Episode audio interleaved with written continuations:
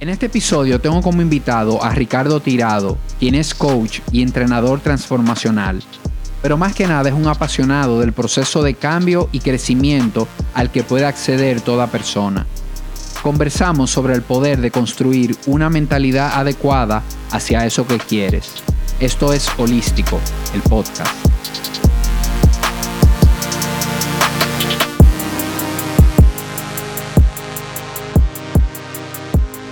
Bienvenido Ricardo Viejo al podcast, de verdad que, hace un tiempito desde que hablamos quería, quería tenerte por aquí para que para hablar de dos o tres puntos que tengo pendiente contigo hace un tiempo, así que bienvenido viejo. Gracias mi hermano. Tú sabes que holístico desde el primer día yo estaba ahí cerca viéndolo, o sea que me encanta hermano. Buenísimo. Como para poner un contexto y para fijar una línea, cuéntanos de manera muy breve qué tú estás haciendo hoy, qué, cuál es tu foco, a qué tú te estás dedicando, ¿Qué estás haciendo hoy? Mira, ya hoy en la etapa que está la carrera mía, yo lo que me he dedicado es hacer contenido para ayudar a la gente a reflexionar y a crear conciencia sobre la vida que está llevando. Y ese es básicamente mi foco. Entonces, obvio, lo estoy haciendo a través de las herramientas que ya yo conozco, que yo sé que funcionan y la metodología que yo he visto que funcionan. Entonces, estoy poniendo mucho contenido allá afuera para trabajar eso. Entonces, obvio, trabajo con empresas, trabajo con personas, trabajo con programas que he estado diseñando y creando para el desarrollo del potencial humano, que esa es la parte muy importante. Entonces, eh, he como que ido buscando la mejor best practices en todos lados para poder ayudar a la persona a que, ok, ¿por dónde arranco a cambiar mi vida? ¿Por dónde arranco a desarrollarme? Y ya lo que muchas personas ya tienen ese desarrollo, tienen ese camino, siempre estamos buscando qué más queremos hacer, cómo más crecer. Entonces, ese ha sido mi trabajo en, en los últimos cuatro meses. Yo me he dedicado principalmente a contextualizar eso y apoyar a personas a, llevar su mensaje mucho más grande. Pero eso me ha tocado a mí hacerlo a través de mi propia carrera.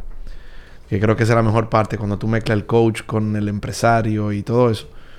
Entonces, mi trabajo hoy está siendo en crear contenido para personas a desarrollar su propio potencial. Eso es lo que estoy haciendo hoy. Buenísimo. Y, y, bueno, voy a tomar esa idea y, y, vamos a partir de ahí porque algo como tú sabes, yo trabajo todo lo que es bienestar, bienestar integral, vamos a decir, y dentro de bienestar integral estoy muy enfocado en sueño ahora mismo. Pero hay algo, Ricardo, y quiero, te voy a plantear esta idea y quiero ver qué tú opinas, cómo tú lo ves. Hay algo fundamental que yo lo aprendí primero conmigo, cuando lo trabajé para mí, el bienestar, porque como tú sabes, así fue que comencé, trabajando primero para mí y luego poder trabajar con una persona que es la parte de mindset, de mentalidad, de cómo, para mí, en mi opinión, yo creo que este es el paso más importante, que es antes de yo fijarme un objetivo, antes de yo, o ya cuando lo fijé, vamos a decir antes de actuar, antes de empezar a accionar, para mí es súper importante definir, construir, estructurar una mentalidad adecuada. Y a qué yo le llamo una mentalidad adecuada conectar con el por qué y para qué voy a hacer eso, yo lo veo en bienestar y, lo que digo es, la fuerza de voluntad y la motivación no me van a llevar, me pueden ayudar eh, en determinados momentos, puedo recurrir a ellas y son buenísimas, pero no son confiables para llevarme hasta el final. ¿Por qué? Por lo que tú y yo sabemos, no todos los días yo voy a estar motivado. No todos los días voy a encontrar esa fuerza de voluntad. Entonces, en ese momento, cuando yo conecto con esa mentalidad, con el por qué y para qué lo estoy haciendo, y con dos o tres preguntas de qué tipo de persona quiero ser, qué yo voy a hacer, qué yo quiero, de qué yo quiero ser ejemplo, eso sí me puede servir de gasolina para llegar allá, para llegar a ese objetivo. Y esto, como te dije, yo lo veo en bienestar o sea, y para que tú entiendas, yo lo veo trabajando alimentación, lo veo trabajando sueño, lo veo trabajando actividad física, pero lo veo trabajando también proyecto de vida, cualquier objetivo que yo tenga. Es como yo sentarme, hacer un stop. ¿Para qué yo quiero esto? ¿Por qué yo quiero hacer esto? ¿Qué tipo de persona voy a ser? ¿A dónde quiero llegar? Y definir eso al inicio y dejarlo ahí porque en mi opinión ese es el combustible que me, que me permite seguir adelante. ¿Cómo tú lo ves? Yo. Mira, Tirso. Yo digo que el desarrollo personal es para gente inteligente. Siempre yo lo he dicho. Porque al final, una persona inteligente, tú le hablas de desarrollo personal y te dice, ah, yo entiendo lo que tengo que hacer. Entonces, smart people, vamos a ponerse, ¿verdad? Persona inteligente que está trabajando en su desarrollo personal, tiene que entender que como todo, una planificación estratégica te lleva a ti lo más lejos que tú puedes llegar en tu propia vida. Cuando hablamos de bienestar, la gente no se sienta sentada. Ok, ¿qué es lo que me da bienestar en mi vida? No es una pregunta que la gente usualmente se hace. ¿Qué es lo que me da a mí eh, motivación? ¿Qué motivación yo necesito para poder lograr algo? ¿Cómo aclarar ese por qué o para qué de mi propia vida? Eso no son temas ni sexy, ni interesante, ni divertido. Entonces la gente piensa como que, ah, tiene que ser divertido, porque la vida tiene que ser emocionante, la vida tiene que ser los viajes que llevo en Instagram. a veces nos estamos llenando de tanta cosa externa y se nos está olvidando que es intrínseco, o sea, tiene que salir de, adentro. Eh, y esas definiciones que nosotros no queremos dar, obvio, la definición de hoy, de 20 a, a los 20 años, decir como si nosotros tuviéramos 20, a los 20 años es muy diferente la motivación que tú tienes como cuando tú tienes 30, o cuando tú tienes 40, o cuando tienes un hijo. Y a los 50 me imagino que va a ser totalmente diferente, para mí y para ti. Por eso, cuando nosotros estamos definiendo bienestar, a veces nosotros decimos, bueno, ¿dónde yo me quiero ver? ¿Cuál es el legado que yo quiero dejar? Como tú me lo estás diciendo, me parece muy interesante. Y yo lo veo como, ok, en esta etapa de mi vida, ¿a qué yo me quiero dedicar?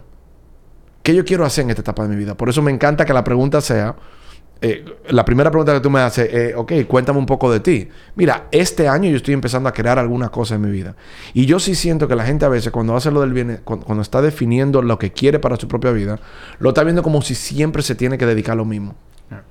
Y hay cosas que yo hoy lo entiendo, de que yo, yo juraba que yo me iba a dedicar a dar entrenamiento, desarrollo personal mi vida entera. Y ya hoy yo me di cuenta, mira, yo no quiero estar salón tras salón, fin de semana tras fin de semana. No es lo que yo quiero hacer. Hay otra cosa que yo quiero experimentar. Hay otro deporte que yo quiero experimentar. Hay otra cosa que yo quiero hacer. Por eso yo creo que la vida y el bienestar es constante cambio. Lo que pasa es que ese cambio a nosotros no nos parece tan divertido cuando lo tiene que hacer.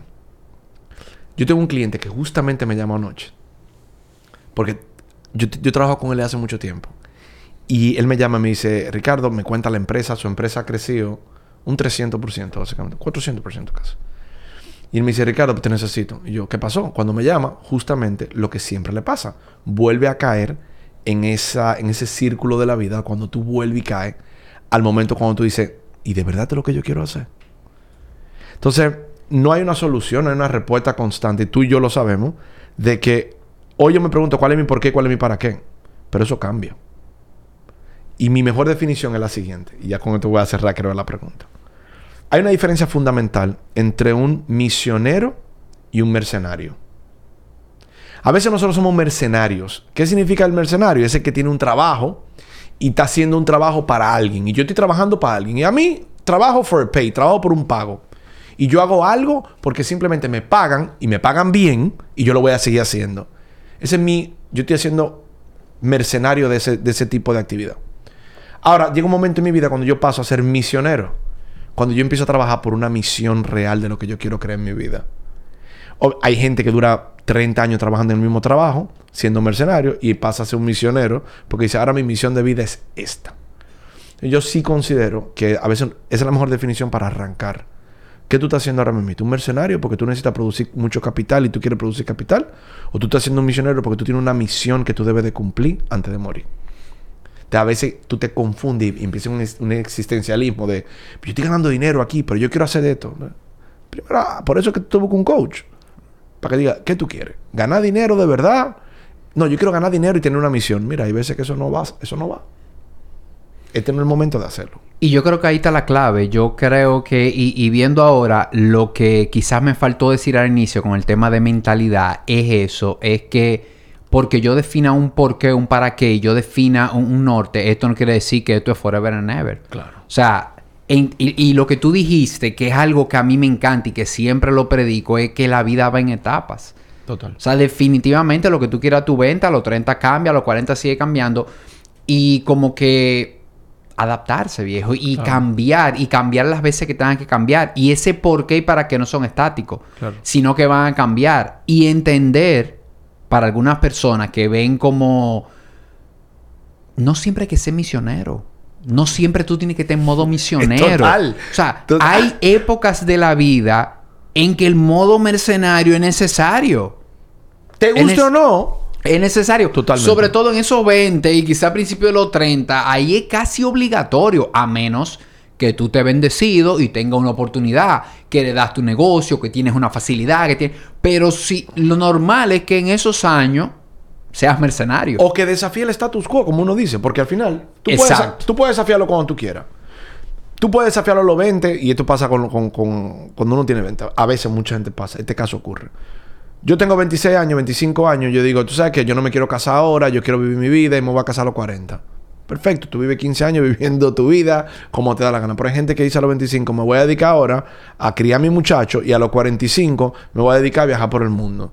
Hay gente que quiere viajar por el mundo de 25 a 35. Hay gente que a los 45 va a viajar por el mundo. Pero cuando tenga muchachos, la cosa cambia. Entonces también hay un desafío a lo que estamos viendo como sociedad.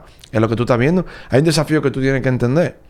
Y eso de mercenario, como nosotros decimos, hay un momento que tú tienes que decir, déjame yo agachar la cabeza y aprender.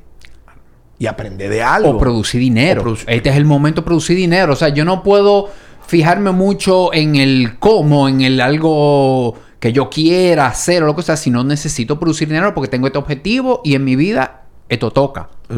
Y mira, viendo, y si tú te pones a ver todos los gurús que tú ves hoy en Instagram, Facebook, en todos lados, gurús que tú ves que te dicen, no, es que you have to sacrifice, tienes que sacrificarte, tienes que darle, tienes que grind, tienes que darle duro. Sí, es verdad, hay momentos en la vida cuando eso es lo que yo quiero. Pero yo veo un- hoy yo veo un mensaje de eso y yo digo, tú sabes que no es lo que yo quiero.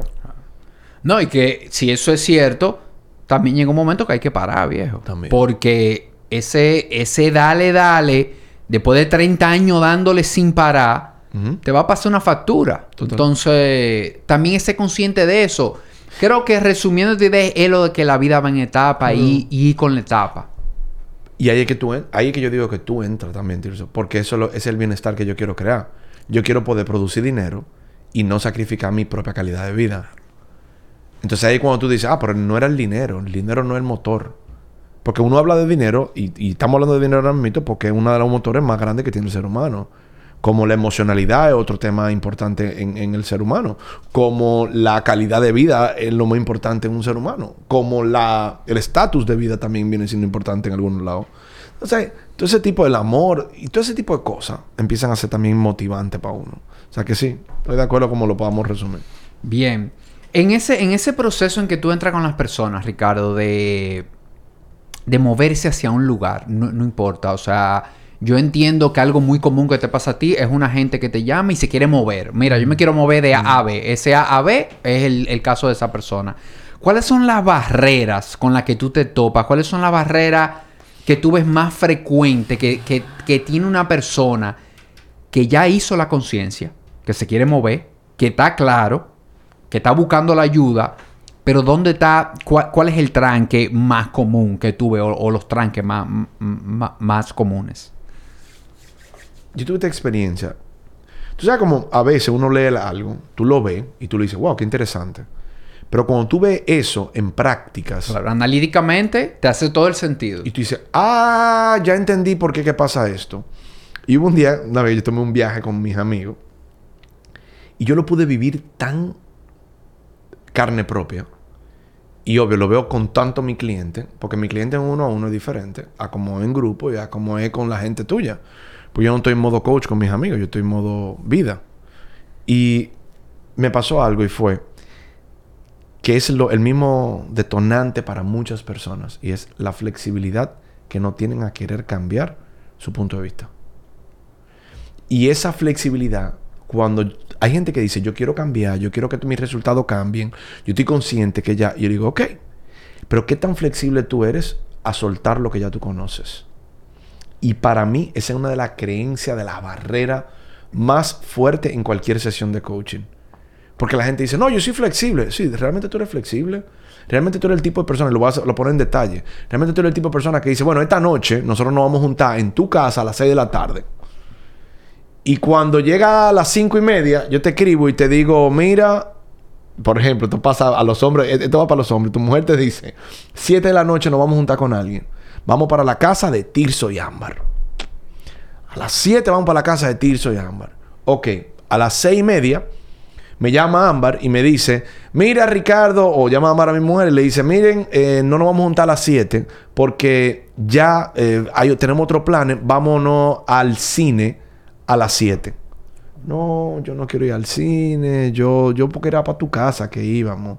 O vamos para un bar, o vamos para un restaurante, o vamos para qué sé cuánto. Conchale, no, mira, yo, si hubiese sido en tu casa, yo voy, pero mira, déjamelo para otro día, no te preocupes. Es algo tan sencillo. Que pasa en pareja, que pasa en tu vida, que desde que te cambiaron un ching el plan, tú dices, ah, pues yo no voy.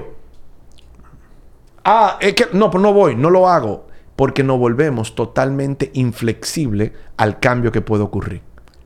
Y esa barrera, ese tipo de detalle, uno dice, ah, bueno, pero no, pero era una cena. Que yo no vaya a una cena porque era ahí. No es nada, sí es algo. Porque ese patrón de, con- de con- de pensamiento tú lo tienes en todas las áreas. Entonces, mientras más flexible yo soy, más fácil yo puedo adaptarme a cualquier momento y a cualquier cambio que yo quiera. Entonces, el que es muy flexible en ese sentido, cambiar es rápido.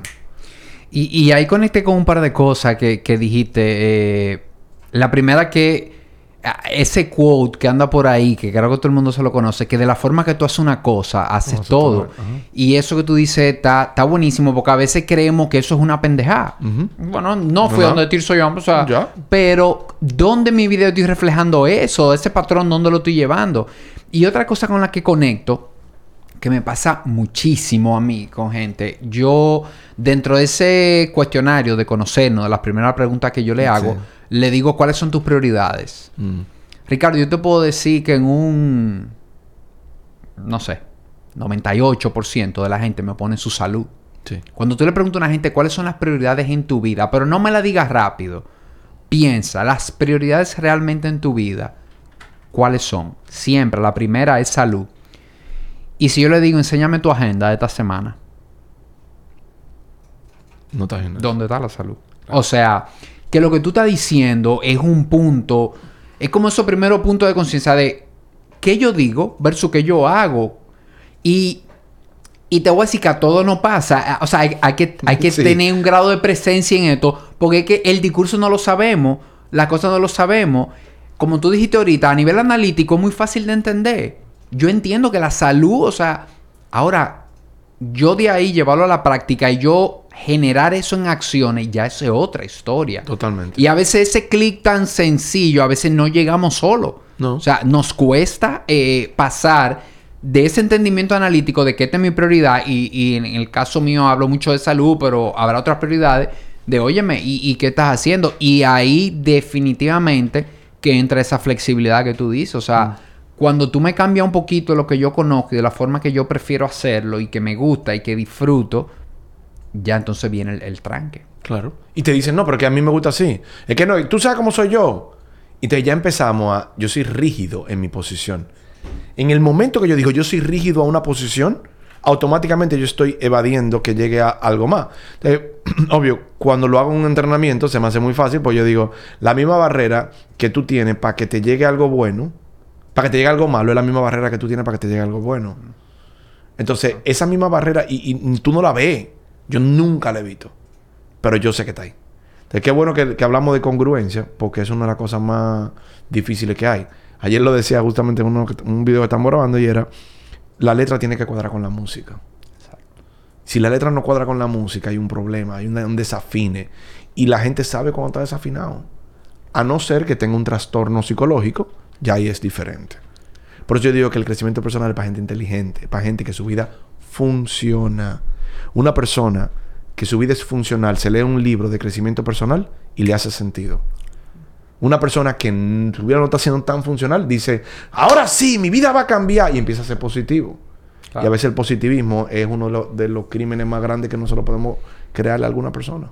Totalmente. Y, y, y, y lo que dijimos también de que una cosa es lo que usted piensa y entienda y sepa y lo que usted accione. Total. Porque cuánta gente vemos que cogen un libro de crecimiento personal. Ah, no, pero que eso yo me lo sé. ¿Qué nuevo me está diciendo este autor? Pero yo creo que, que la óptica sería qué de lo que está ahí yo estoy haciendo, qué yo estoy aplicando, mi vida y, y darle el toque mío, porque no es... Yo comentaba con alguien estos días que definitivamente que las redes sociales, YouTube, Instagram, los libros, todo está lleno de contenido de muchísimo valor. Sí. Y que a veces el tema viene con que la gente lee y lo lee como una receta de cocina. Sí.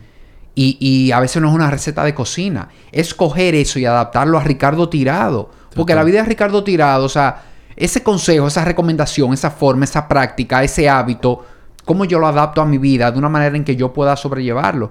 Porque quizás si yo lo trato de construir, de crear, desde exactamente como me lo está diciendo un autor, como me lo está diciendo quien escribió, quizás no me funcione. Total. Pero yo por eso no puedo decir que es una mala práctica, que eso no me funciona, que eso no...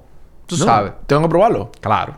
Y Eso- probarlo adaptado. Ah, ah, claro. Tengo que adaptarlo y probarlo, porque si quizá como, eh, como te digo, como viene en el empaque, quizá para mí no, no, no funciona de esa manera. Hay una práctica como entrenador, como persona que se para, como speaker que se para frente a la persona.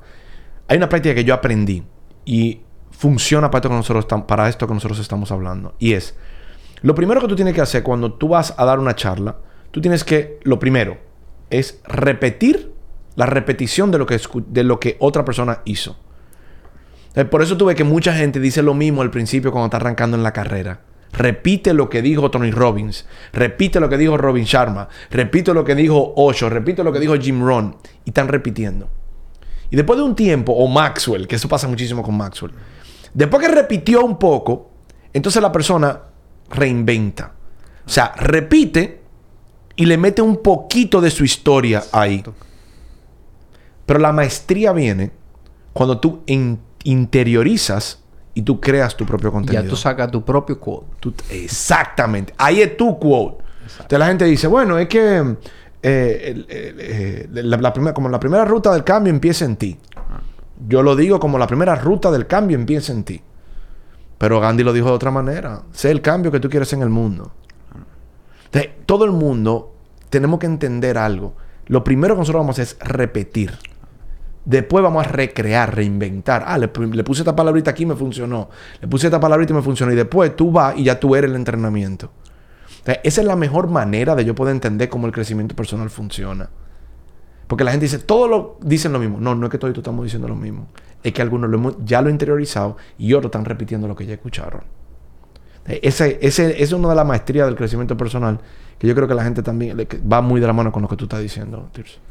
Buenísimo. Y cuando tú entras a trabajar con una persona, eh, una persona que quiere moverse hacia lo que sea, hacia cualquier objetivo de vida, ¿de qué manera tú dimensionas, qué importancia tú le das, cómo tienes en cuenta lo que es el autocuidado físico? Vamos a decir, mirar tu cuidado físico y mental, lo que es salud física y mental. Cuando estamos hablando de, de salud física, comer bien, hacer ejercicio, dormir bien. Cuando estamos hablando de salud mental, esa conexión que debemos tener con la demás persona, espiritualidad, si quieres ponerlo en, en esa dimensión, esa parte de salud mental. ¿Cómo tú, cómo tú abordas esta parte? Ok. Hay dos categorías de clientes que vienen donde mí. Los que ya están creando resultados, que quieren expandir sus resultados, y el que no está haciendo nada y dice, esta es mi solución, este tipo es mi solución, y con este tipo que yo voy a empezar a trabajar. Entonces, mi trabajo es romper la inercia de las personas. La, la segunda categoría, yo debo de romper la inercia de la persona. ¿Cómo yo rompo la inercia? La inercia es, obvio, donde yo estoy parado y me empiezo a mover. ¿Cómo yo rompo la inercia? Yo lo ataco por todos lados.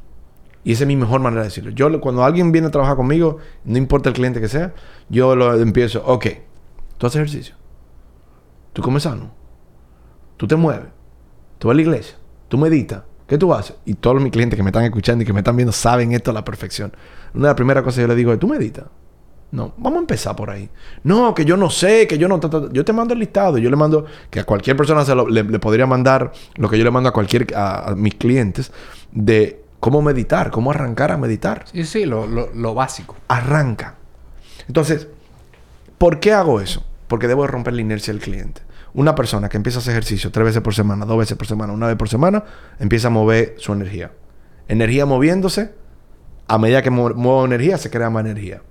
Entonces, el primer trabajo es romper la inercia de la persona. Ahora, ¿qué sucede? En lo poco y en lo mucho. Cuando yo estoy también produciendo muchos resultados, yo digo, no tengo tiempo para eso. Entonces lo mismo ocurre. Tiene que sacar tiempo para meditar, tiene que sacar tiempo para hacer ejercicio, tiene que para estar en ese alto rendimiento. Y definitivamente, estar en lo que nosotros o lo que yo en este mundo entiendo como alto rendimiento desde mi perspectiva, que no es la real. Es simplemente la conversación que yo sé que mueve a la gente. Es meditar, hacer ejercicio, leer, poner en práctica, producir el resultado que yo quiero. De todo eso, para yo poderlo lograr en un cliente, yo necesito romper la inercia para crear el momentum. Cuando ya la persona crea un momentum, yo le digo, por ahí no vemos. Por eso te estoy diciendo que el cliente cuando me llama ayer, yo tenía como un año que no hablaba con él, y me llama, tengo esta situación. ¿Por qué? Porque llegó un momento donde otra vez necesitaba remontarse en el momentum que ya él tenía. Entonces el trabajo siempre es, yo necesito crear, poner a la gente ese momentum y esa energía, y que esa energía fluya de una manera que tú digas, Diosito no me mate nunca. Porque la energía que tengo, el momentum que estoy creando, tú mismo, tú eres el mejor ejemplo que yo, puedo conocer, o, o, una de las personas con el ejemplo más grande en ese sentido. Tú arrancate y arrancate y pa, pa, pa, pa, pa, pa, pa, pa, pa, pa, y está construyendo. Y ese momentum, si te siguen en las redes, lo saben como yo te sigo, es como, oh no, este tipo está haciendo ejercicio. Este tipo está descansando, este tipo está en esto, este tipo está en lo otro. No. Tú estás creando todo el contexto alrededor, un hábitat que te ayuda a poder seguir sembrando. Y, y, eso que tú dices me parece tan interesante porque yo lo veo, como tú dijiste, que cada autor le da como su toque. Yo lo que veo es que cuando uno está como ese segundo cliente que mencionaste, que tú no estás haciendo nada, que te sientes estancado, que te sientes... Hay gente muy preocupada con el tema, ¿qué debo hacer primero?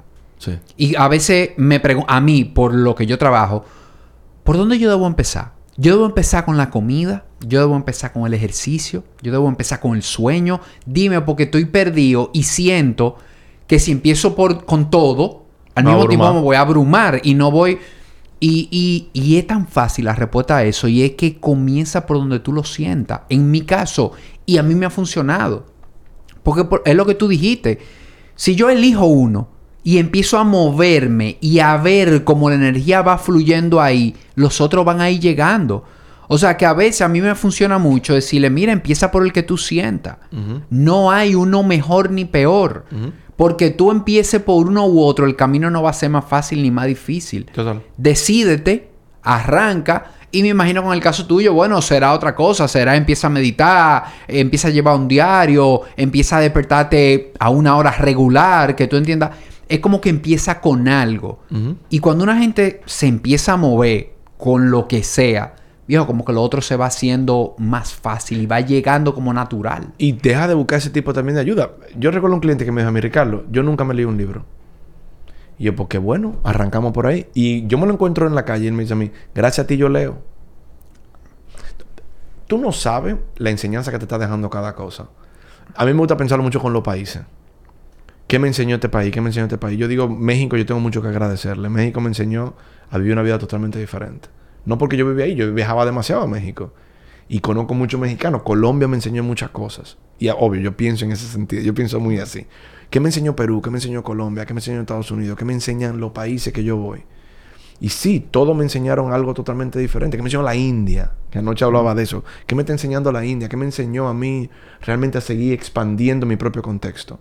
Y hablando con un colega, le decía, un día yo digo, no, yo tengo que irme para allá porque debo de ampliar mi contexto. Me dice, ¿cómo ampliar tu contexto? Y yo, sí, yo debo de cambiar el hábitat donde yo estoy viviendo todos los días para poder expandir lo que yo estoy viviendo en mi vida, teniendo otros horizontes.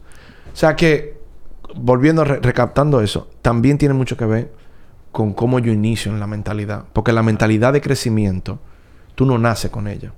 Tú la vas desarrollando en el tiempo que yo me he dedicado, yo he dedicado muchos años de mi vida a la mentalidad del crecimiento. Y por eso yo me he vuelto un experto en la mentalidad de crecimiento. Pues yo tengo más años que... Yo tengo más años siendo, estando en esta carrera, que en cualquier otra cosa que yo he hecho en mi vida entera. Entonces ya la media, la mayoría de la gente a los 5, 6, 7, 8 años salen de, de este mundo. Yo he seguido ahí, seguido aprendiendo, sigo trabajando, sigo cogiendo cursos. Entonces, esa mentalidad de crecimiento llega un momento cuando tú dices, no, lo único que yo tengo que hacer es seguir aprendiendo. ¿Y, y, y qué ah, pero viejo? Cuando tú tienes esa mentalidad de, de querer aprender, porque tú lo pones con los países, por ejemplo, para ti y a un país, eh, déjame aprender. A mí, últimamente te puedo decir, sobre todo en el último año, me está pasando mucho con la gente. Ah, claro. O sea, y, Sí, y, sí. y como en una página, Ricardo, de que antes era muy común tú decir, yo no conecto con este tipo, no lo sigo, no lo veo. Yo, esta persona, y como que yo mismo me he forzado a esa flexibilidad de la que tú hablaste en el principio y he llegado a una conclusión de que de todo el mundo se aprende algo. Y de que si tú ves un speaker, si tú ves una persona, si tú vas a una conferencia, vas a un curso, una charla, toma lo que te funcione y descarta lo otro. Si algo no te hizo sentido, simplemente qué rápido somos juzgar a una gente cuando dice algo que va en contra de, de una opinión, de una creencia que tenemos. Entonces, como que estoy últimamente así, como que siento que de cada persona hay algo. Hay algo que se puede coger como es, esto me funciona, esto me funciona muchísimo. Y, y, y qué bien que en cada interacción que tú tengas, óyeme, tú, tú te lleves algo. Un aprendizaje. Somos seres sociales. Y esa sociabilidad de nosotros, la persona que está contigo o que se topa en tu camino, como se llama el podcast mío, nos vemos en el camino justamente de eso. De el que se topó en mi camino, ¿qué pasó? ¿Qué me vino a enseñar? ¿Y quién se topa en mi camino? Un libro. ¿Quién se topa en mi camino? Una persona, venía un podcast a hablar contigo. O sea, obvio, cada vez que nosotros hablamos hay, hay una... ¿Qué sacamos? ¿Qué estoy sacando? ¿Qué puedo obtener? Lo que pasa es que mantenerte en ese modo Requiere... requiere conciencia y presencia. Exactamente. Y, y mu- y- y- y- y se nos va. Se Claro. nos va. Y te digo, a mí se me va la guagua muchísimo. Es, es el ejercicio el mismo de la meditación, que la gente cree que voy a apagar los pensamientos. No. Es de cuántas veces tú vuelves a la presencia. Sí. Y vuelvo, Y y vuelvo, claro. Y también Sí. como eso que dijiste de, de la gente que se cruza. Una vez me dijo un profesor de meditación. Nadie aparece en tu película porque sí. El que aparece en tu película es Mm, por es algo. por algo. Ya está en ti que tú encuentres ese significado o sencillamente te pase de largo. Y vuelve a llegar Y- 10 años después. Y, no, y te lo van a mandar. Por lo general te lo mandan hasta que tú ya veas más o menos y, y- y ya tomas una decisión. Otra, otra curiosidad que me da de, ver cómo, cómo lo ves, cómo lo trabajas, es cómo tú, qué estrategia tú usas o qué ejercicio tú usas para conectar a una gente con el propósito, que, que igual es una palabrita muy que se ha puesto de moda, que para mí sigue siendo el por qué, para qué yo quiero en este momento. Para mí, Ricardo, en mi historia personal, y- y te lo confieso, la gente puede pensar que la pregunta ¿qué tú quieres? es como tan tonta. Tú puedes pensar que, claro que yo sé lo que yo quiero. Yo a mis 35 años no sabía, y tú, lo, tú eres testigo, tú lo sabes. Y yo cuando me senté a responder esa pregunta, realmente, yo dije, déjame dedicarle tiempo, déjame sentarme con un cuaderno, un lápiz, a ver qué yo quiero. Me di cuenta de que yo estaba remando para donde no es. Y ojo, yo no tenía cosa negativa en mi vida. Yo había conseguido muchas cosas buenísimas, pero buenas pero no era específicamente, y quizá como dijimos ahorita, quizá entré en otra etapa de vida y ya no era eso. Entonces, ¿cómo tú conectas a una gente con qué tú quieres, viejo? ¿Qué tú quieres de verdad? Porque yo siento que mucha de la gente que está buscando un cambio, muchas veces quiere el cambio, pero no está claro de para dónde dónde? voy, qué es lo que quiero yo en mi vida. Yo, definía, yo he definido tanto e- e- esto con las personas de que eh, vienen y dicen, yo no sé lo que yo ando buscando, yo no sé lo que realmente quiero en mi vida, yo necesito estar aquí porque yo necesito encontrar un propósito de vida. Y yo he visto como la lucha que la gente tiene en ese sentido. Porque esa claridad mental a veces no nos dura. Y hay momentos de epifanía que tú dices, ah, ya entendí, todo hace sentido ahora. Que una vez yo le hice la pregunta a la gente de qué te hace feliz y o cuál es el momento más feliz de tu vida. Bueno, gracias a Ivana Lajara. Que yo dije, Ivana, vamos a hacer esta prueba. Y agarré a toda mi gente. ¿Qué te hace feliz? Cuando yo vi la razón que los momentos de felicidad más grandes de las personas, ¿cuándo era? Mucho tenía que ver con la trascendencia que tiene cada persona. Y de cómo yo quiero ser recordado. Y de cómo yo quiero que me recuerden. Y cuál fue ese, ese propósito al final se define a través de ahí. A través de cuál fue la huella que dejé en el mundo. Pero yo le digo a toda la gente, y esto yo se lo digo ya, ojalá y la gente lo tome por el mejor sitio, y si no sabe por dónde tomarlo, escríbeme que yo feliz de la vida te lo respondo. Métete en problema. Yo le digo a la gente, métete en problema. ¿Cuál es el problema más grande que tú te puedes meter? ¿Cuál, ¿Cuál sería el problema más grande que tú te puedes meter que tú puedas decir, mierda, qué lío nos metimos, pero mira dónde estamos? Entonces, a veces cuando yo no sé en qué propósito, que cuál es mi propósito de vida, también hay que meterlo por el otro lado. ¿Ok? ¿Cuál sería el problema más grande que yo me meta? Porque ese problema me va a enseñar a mí a crecer de una manera como yo jamás pensé que me iba a ayudar a crecer. Es como que un poco lo inverso, porque a veces no es tener el plan totalmente claro, como le digo a la gente, no es cuadrarte para poder batear bien. A veces lo que ser batear.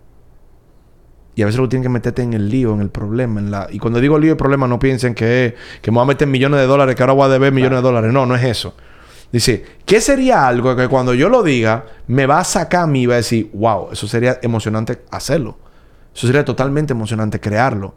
Y no es tanto por la emoción, sino, ¿qué sería algo que yo diría, yo quiero esto, yo lo quiero hacer antes de, de que se acabe? Por eso, lo pongo en mi caso personal. Yo digo, una vez yo quería hacer un bar. Una vez yo dije, que yo quiero ver cuál es la experiencia de un bar. Yo quiero saber lo que es el dueño de un bar. Déjame ver cómo es esto. Me metí en un lío. Y lo hice. Ah, después yo quería ver qué era lo que es un empresario. Me metí a ser empresario. Déjame ver. Y lo hice. Ah, pero eso me acaba dando experiencias de vida. Porque el propósito de vida no es para siempre. Por eso a veces, y hace poco vi eso, un señor que tenía 30 años, 30 y pico de años siendo doctor y quiso cambiar su carrera después de ser doctor. Qué bueno, te cansaste, hiciste algo 30 años, felicidades. Ahora que vamos a crear nuevo. ¿Cuál es la nueva creación? ¿Cuál es el nuevo espacio que yo quiero crear para mi vida? Entonces, tu propósito de vida son los espacios que estamos creando todos los días. Viejo, conecté muchísimo con eso. Y una vez yo escuché una, un autor que dijo, porque es muy común, Ricardo, que nosotros oigamos en la gente la frase, es que yo no he descubierto mi propósito de vida. Yo no, yo no, yo sigo sin descubrirlo. Y yo una vez, en ese, en esos principios, cuando uno empieza a consumir viejos libros, podcast, que uno empieza a conocer a todos los autores, que ese tipo decía, no trate de descubrirlo porque no se trata de eso. Se trata de construir. y, yo estoy haciendo súper clic con eso, estoy haciendo de construir para mí es meterse en el problema. Porque es que de esa manera es que tú vas a saber. Total. Y, si metete en el problema, te hace saber que no es por ahí. Es tan válido ese aprendizaje y tan bueno como si es por ahí. O sea, cualquiera de las dos que tú, que tú elijas o, que ese te dé, viejo, ese problema fue buenísimo para ti. Mierda. Tú me acabas de acordar de algo, de que yo hace años yo hacía esto y me encanta. Lo voy a hacer aquí, lo voy, a utilizar. Dame, regálame dos minutos en esto. Dale. Y era, yo arrancaba el entrenamiento, un entrenamiento de desarrollo personal dura tres días, cuatro días, depende. Yo arrancaba el entrenamiento y yo decía, no, que aquí la gente quiere buscar para estar completo. Yo necesito algo que me complemente, que sea, que me haga completo. Porque yo pienso que hay una falta en mí. Y le decía, si tú piensas que te falta algo porque tú necesitas encontrarte, tú necesitas buscarte. Pero, entonces yo le hacía te cuento. Yo fui a la India, yo le decía, yo fui a la India y en la India me fui con un gurú y yo fui donde el gurú y me senté frente de él. Cuando yo me senté al frente de él, yo le dije, y lo miré a los ojos, le dije, yo vine aquí a encontrar, a encontrarme. Le decía, y lo miraba a los ojos así, yo vine a encontrarme. Y el gurú me miró, se quedó mirándome. Y me hizo así. Y yo duré en silencio casi una hora. Y después de una hora en silencio, ¿quieres saber lo que me dijo el tipo? Esta fue la mejor parte. El abrió, me dijo, ¿Te quieres encontrar, Ricardo? ¿Viniste a la India a encontrarte? Yo, sí. Ok. Ve al baño. Hay un espejo. Y te vas a ver. Ahí te habrás encontrado. Y yo hago ese cuento. Entonces, como que. Coño, uh, tan lejos, un gurú de la India para que te diga que te mire un espejo. te mire un espejo. dice, a veces nosotros pensamos que nos faltan tantas cosas en la vida, pero estamos tan completos con todo lo que tenemos en el día de hoy, que no nos falta nada, simplemente agradecer lo que ya yo tengo y de aquí yo puedo crecer a crear todo lo que yo quiero. Porque aquí hoy yo puedo crear un espacio en mi vida donde entiendo de que no hay nada extra que me va a dar más felicidad. ya hoy yo estoy completo. Yo puedo partir de ese principio. Eso quizá no es verdad, pero pensar de esta manera me da la oportunidad de poder empezar a crear lo que yo quiero crear. La gente cree que es algo externo que le va a dar felicidad, algo externo que lo va a mover, algo externo que le va a encontrar propósito a su propia vida. No. ¿Qué tal si partimos del principio? Ya tú estás completo, ya tienes lo que tú tienes, y con esto tú puedes crear algo. ¿Qué? Yo no tengo idea. ¿Qué se te antoja en el día de hoy? Porque la vida es un menú, el universo es un menú. El universo es un menú que tú le dices. ¿Cuál, en, ¿Qué hay en el menú en el día de hoy en el universo? Lo que tú quieras. ¿Qué yo quiero? ¿Problema económico? Lo tengo. ¿Qué yo quiero? Amor, lo tengo. ¿Qué yo? Ah, no tengo amor. Ah, es un menú. Entonces, desde que tú te levantaste en la mañana, ¿cuál es el menú que tú estás viendo? ¿Qué tú estás viendo? No hay esto, no hay esto, no hay esto, no hay esto. Ah, bueno, si tú te estás enfocando todo el día en lo que no hay, adivina cómo te pasa el día. Me falta. Pero si tú empiezas, mierda, tengo salud. Qué bueno, puedo contar los dedos, puedo respirar, puedo hacer un deporte, puedo eh, hacer ejercicio. ¡Wow! Desde que yo empiezo a verme completo, como si ya, ya mi vida está completa, y yo lo único que estoy haciendo es usando eso que estoy completo para lo que sea que yo quiera crear. Claro, y date cuenta que tú estás en total capacidad, que tienes todo lo que se necesita para meterte en problemas. Claro. Entonces sal a buscar el problema. Sal a buscarlo. Porque tú no necesitas. Si, si tú tienes toda tu facultad, sal y busca el problema. Que quizás lo que te está haciendo falta es el problema. Eso te va a dar la, la perspectiva y la, y la dimensión. Como, como, como tú. Al que le falta el dinero, está buscando el dinero. Pero el que tiene el dinero está buscando qué hacer con el dinero. Exacto. Sea, como quiera tú vas a tener un problema. Por eso yo le digo a la gente, yo lo que quisiera es que tú te acostumbres a tener dos años, tres años, dinero en tu cuenta, para que tú entiendas que no era el dinero. Sí, sí, sí. Eso fue lo que dijo John Kerry, que le hizo famoso. Sí. Yo quisiera que todo el mundo sea millonario para que se den cuenta De que no es ahí. Que no es ahí. Que, que, que vuelvo y te digo, hay cosas que se malinterpretan. Que el dinero es malo, que el dinero no resuelve. Cla- claro que no, no estamos diciendo eso. No. Estamos hablando de una persona que cree que ya, que solo con el dinero, ya llegó, ya. Y no es así. Claro que el dinero es importante, claro que se necesita, claro que hay que. El que no tiene dinero, claro que hay que salir a buscarlo, pero hay otras cosas también.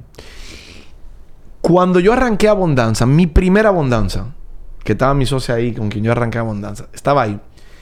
Yo arranco Abundanza y yo digo, ¿quién aquí quiere más dinero? Y habían 25 personas. Y de las 25 personas, 24 subieron la mano. Ah, Hubo una que no la subió. Automáticamente esa persona no subió la mano. Yo me quedé curioso. Y yo, mira, qué, raro que una persona no quiere dinero. Me dice, no, Ricardo, mi familia siempre ha tenido dinero. El dinero no es un problema. ¿Qué estaba buscando ella? De la misma abundancia la mezclan con eso, la mezclan con dinero.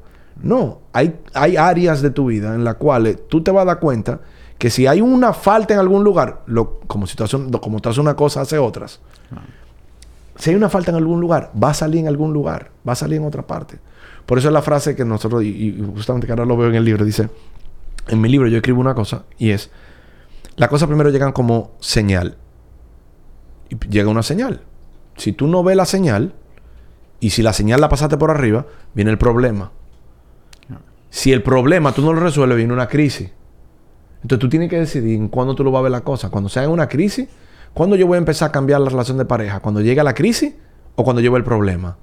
O cuando lleve la señal de que si sigo así, aquí viene un problema.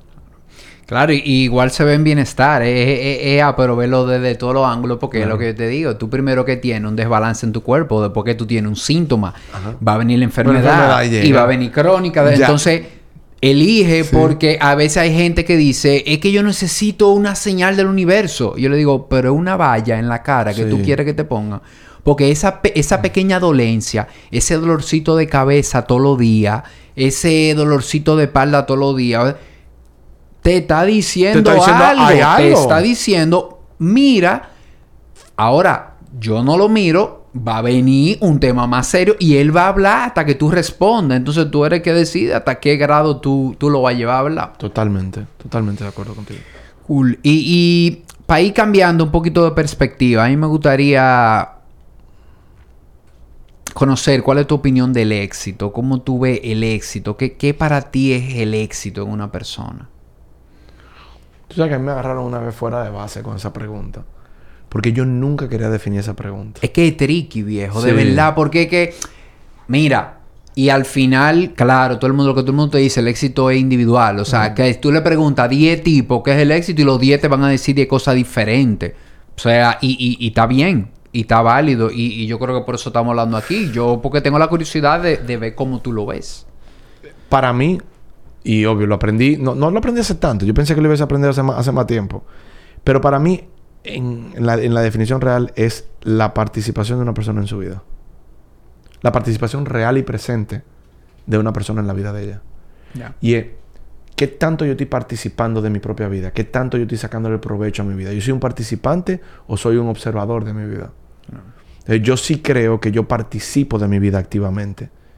Yo soy un participante activo todos los días. O sea, es como que yo le meto toda a mi vida. Y entender que eh, para mí el éxito de una persona es, ok, tú la diste toda hoy. Tú te fuiste a ca- a acostar cansado. Tú te fuiste a acostar que tú dices, wow, qué día hoy. Porque cuando nos vamos de vacaciones, ¿qué nosotros hacemos? Salimos a caminar. Tempranito. todo. Y cuando llega la noche, tú dices, de fiesta. ¿Y para qué yo me voy de fiesta? Si yo le di hoy el día entero desde las 8 de la mañana hasta las 11 de la noche, ¿para qué yo me voy ahora de que a salir a beber y andar y fiesta? No, mi hermano, con lo que yo hice en el día de hoy, yo te pago. Claro. Y, y, y lo que me parece cool de, de esa definición quizá es que empecemos a desasociar con que el éxito eh, en un día, como tú lo estás planteando, yo siempre logro lo que quiero. Yo me puede, yo pude haberme pasado un día productivo, acostarme cansado, y quizás no logré lo que quería. Pero no importa, hay éxito ahí. El éxito no es solamente cuando logro lo que quiero. El éxito es, como tú dices, sentí que lo di, sentí que di, que aproveché. Resultado, bueno, quizá no días- fue. y te- quizá hoy no fue. No, hay días que a mí me encanta decirlo porque todavía yo puedo- tengo el acceso a eso. Alguna gente ya no tiene acceso a eso. No hablo por ti, Tilso, pero quizás tú no, no sé. No sé, aquí lo voy a hacer. Ya me quedan pocos días de esto. Y es, hay días que tú dices, lo único que yo quiero hoy es quedarme en mi cama, tranquilo. Yo voy a ver 70 películas. Voy a ver, voy a pedir delivery. Porque eso es lo que yo quiero en el día de hoy. En el día de hoy yo voy a pedir delivery. Voy a estar con mi mujer. Voy a quedarme en mi cama y de la casa en pijama hasta la noche. Claro. Y, y de eso yo hablaba con, con Ramón Liranzo en el episodio pasado, que esa es una de las cosas buenísimas del dinero. Que el dinero te da esas opciones. claro. Qué bueno cuando tú viviste, te programaste con el tema de financiero, Sí. porque tú llegas ahí, tú llegas al que un día tú dices, yo no tengo que ir hoy a un sitio a hacer un horario porque yo me esforcé y yo me gané esto y me preparé, hice el dinero y ya hoy puedo quedarme, hoy decido, no voy a trabajar hoy. Totalmente. Y eso es si lo hacemos en día de semana. Porque la gente, estoy casi seguro que cualquiera que escuchó esto pensó, Un sábado o un domingo. esto se hace un sábado o un domingo. Pero hacerlo un martes. Tú sabes el privilegio que tú tienes cuando tú dices un martes. No, no voy a hacer nada hoy. Para mí es experimentar al máximo lo que yo realmente quiero vivir. Yo no quiero estar en agenda de otras personas. Yo quiero estar en mi propia agenda. Eso es un juego ápero. Ahí sí, sí, ahí, y ahí me tocaste una fibra porque de hecho ese es uno de mi, de mi, en mis escritos siempre está eso, como que yo en un momento en mi vida dije, yo quiero definir mi agenda yo, yo no quiero que otra persona me la defina. Y, y eso no quiere decir nada, sino eso. O sea, yo quiero decidir cada día cómo yo lo voy a invertir, cómo yo lo voy a trabajar, qué yo voy a hacer. Y de verdad que eso es algo que se siente, se siente muy bien. Claro. Tú poder eh, llegar a un punto en el que tú digas cómo va a ser esta semana. Claro. Y ni bien ni mal, porque también hay una cosa que la gente dice, ah, eso está bien, eso está mal. No, Claro. y te juzgan mucho en ese sentido. Eh, son tu propio término. Claro. Empieza a definirlo. Y como tú siempre dices, es como, escríbelo. Vamos a ver cuál es, qué es lo que ¿Y en realmente qué etapa? Porque quizá estás en una etapa de mercenario que eso no es lo que va. Ya. Y está muy bien, y está muy cool. Quizá en esa etapa de mercenario tú estás construyendo eso que va a venir por ahí. Claro. O sea, y, y no quiero entrar al tema de, de ser emprendedor, empresario, que definitivamente, y yo que he estado en los dos mundos, lo compruebo más cada día, ninguno es mejor que otro. Es simplemente una elección. Sí. ¿En qué sintonía tú estás? Tú estás y, y- y no pasa nada con ir, brincar de una a otra, echar para atrás. O sea, de verdad que las dos tienen su, su ventaja y su beneficio y no se trata de eso. Se trata más en, el- en lo que hablamos ahorita de qué tú quieres, en qué momento de vida tú estás, qué tú eliges ahora mismo para, para ti. Total. Bien, en tu opinión, viejo, ¿cuál tú crees que es el mayor mito o creencia o, o los dos mayores que hay alrededor de lo que es el crecimiento personal? Mito. Está buena eso. Y, y, y yo sé que hay varios, hay muchos, hay gente que de verdad... Sí. El tipo que no cree en esto, el tipo que... Pero uno común que tú veas que... Es que el más común es eh, eh, y el más común y es realmente el que más se piensa cuando tú estás fuera del crecimiento personal. Cuando tú ah, cuando se habla de crecimiento personal o un entrenamiento, motivación, se asocia demasiado a positivismo. Y la gente cree que crecimiento personal tiene que ver con ser positivo, con cambiar tu creencia negativa por una creencia positiva. Y está lejísimo de la verdad. Eso para mí es algo que la gente a veces dice, ¡Sí se puede! Mira, no, no es sí se puede. Eh, espérate. Siempre se puede. El universo conspira con lo imposible todos los días de la vida. El universo siempre está creando momentos imposibles. Siempre. Que no eran posibles hasta ese momento. Por eso,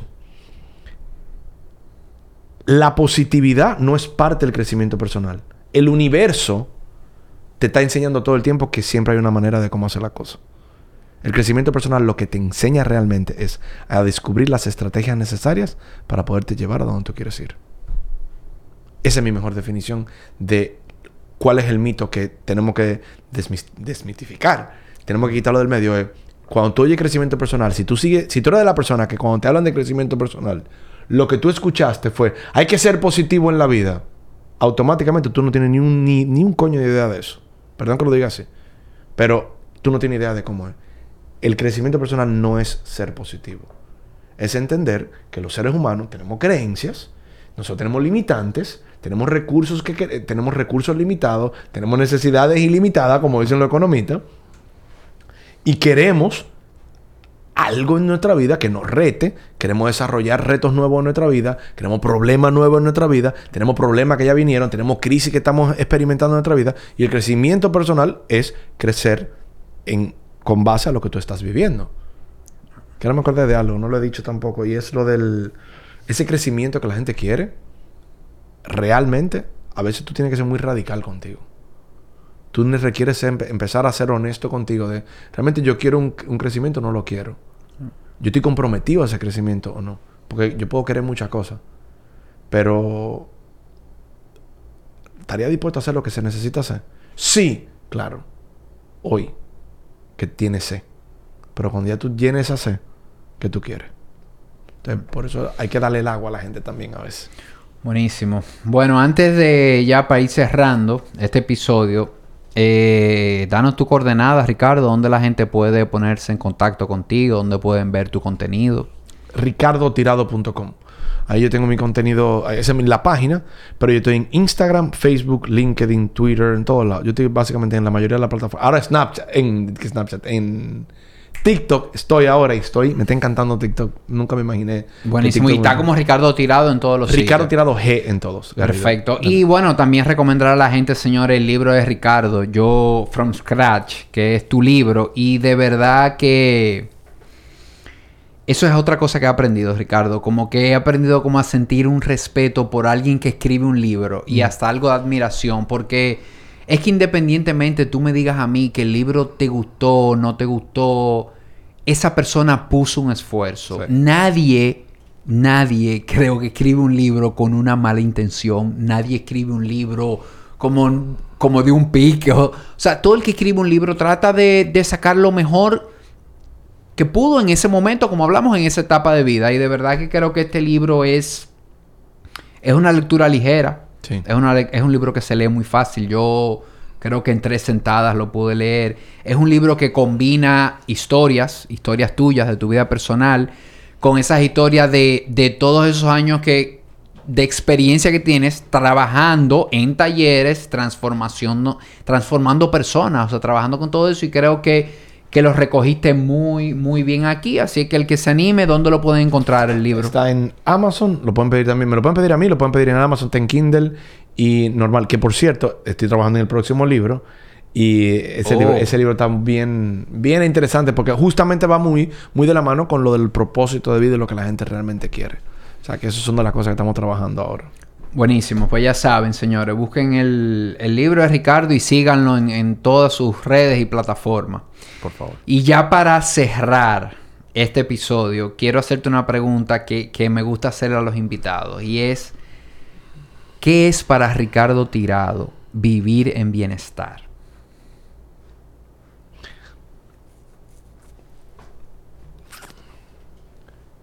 Para mí, hoy, es... Y lo, lo dijimos en el- durante el podcast. Es poder vivir bajo los términos que yo siempre quise vivir. Que son la salud de mi vida. Tener la salud, tener la familia. Y realmente hacer lo que yo... a- mí lo- los... Lo que a mí realmente me gusta hacer. A nivel laboral An- o a nivel overall. Overall. Buenísimo. Porque laboralmente yo puedo decirte que a mí me encanta trabajar. Y yo he sido de esa persona muy workaholic siempre. Me gusta el trabajo. Pero a mí me encanta demasiado divertirme. A mí me encantan los hobbies. Yo tengo hobbies bien exquisitos, como yo le digo a la gente. Me gusta jugar polo, a mí me gusta jugar golf. Y son deportes que yo digo, para hacerlo tengo que trabajar de verdad. Y entonces, el hecho de que a mí me gusten esos deportes, el hecho de que a mí me encanta hacer deporte, me lleva a mí a... Mientras yo esté haciendo mi deporte, esté eh, siéndole fiel a mi mujer y, y estando a- con mi mujer y mi familia siempre pendiente y trabajando y ganando dinero, para mí eso es bienestar. Y obvio, mi salud, para mí, en el último año le he tomado más respeto que nunca a mi salud, porque siempre me ha gustado ser una persona muy activa. Y yo soy, yo soy bien activo en todo.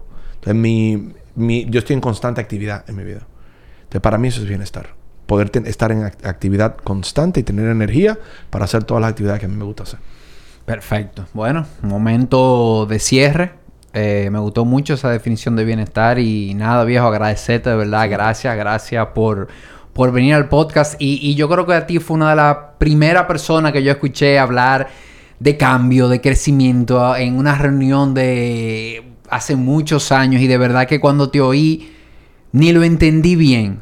Y luego que yo entré a esto, entré a cambiar varios aspectos de mi vida, eh, siempre te siempre te recordaba mucho, wow, esto que Ricardo decía. Así es que qué bueno que estamos aquí sentados hoy, viejo. Qué bueno haber visto todos estos años pasar y, y- y los cambios que hemos tenido. Y nada, gracias de verdad. A ti, Tilson. De verdad que...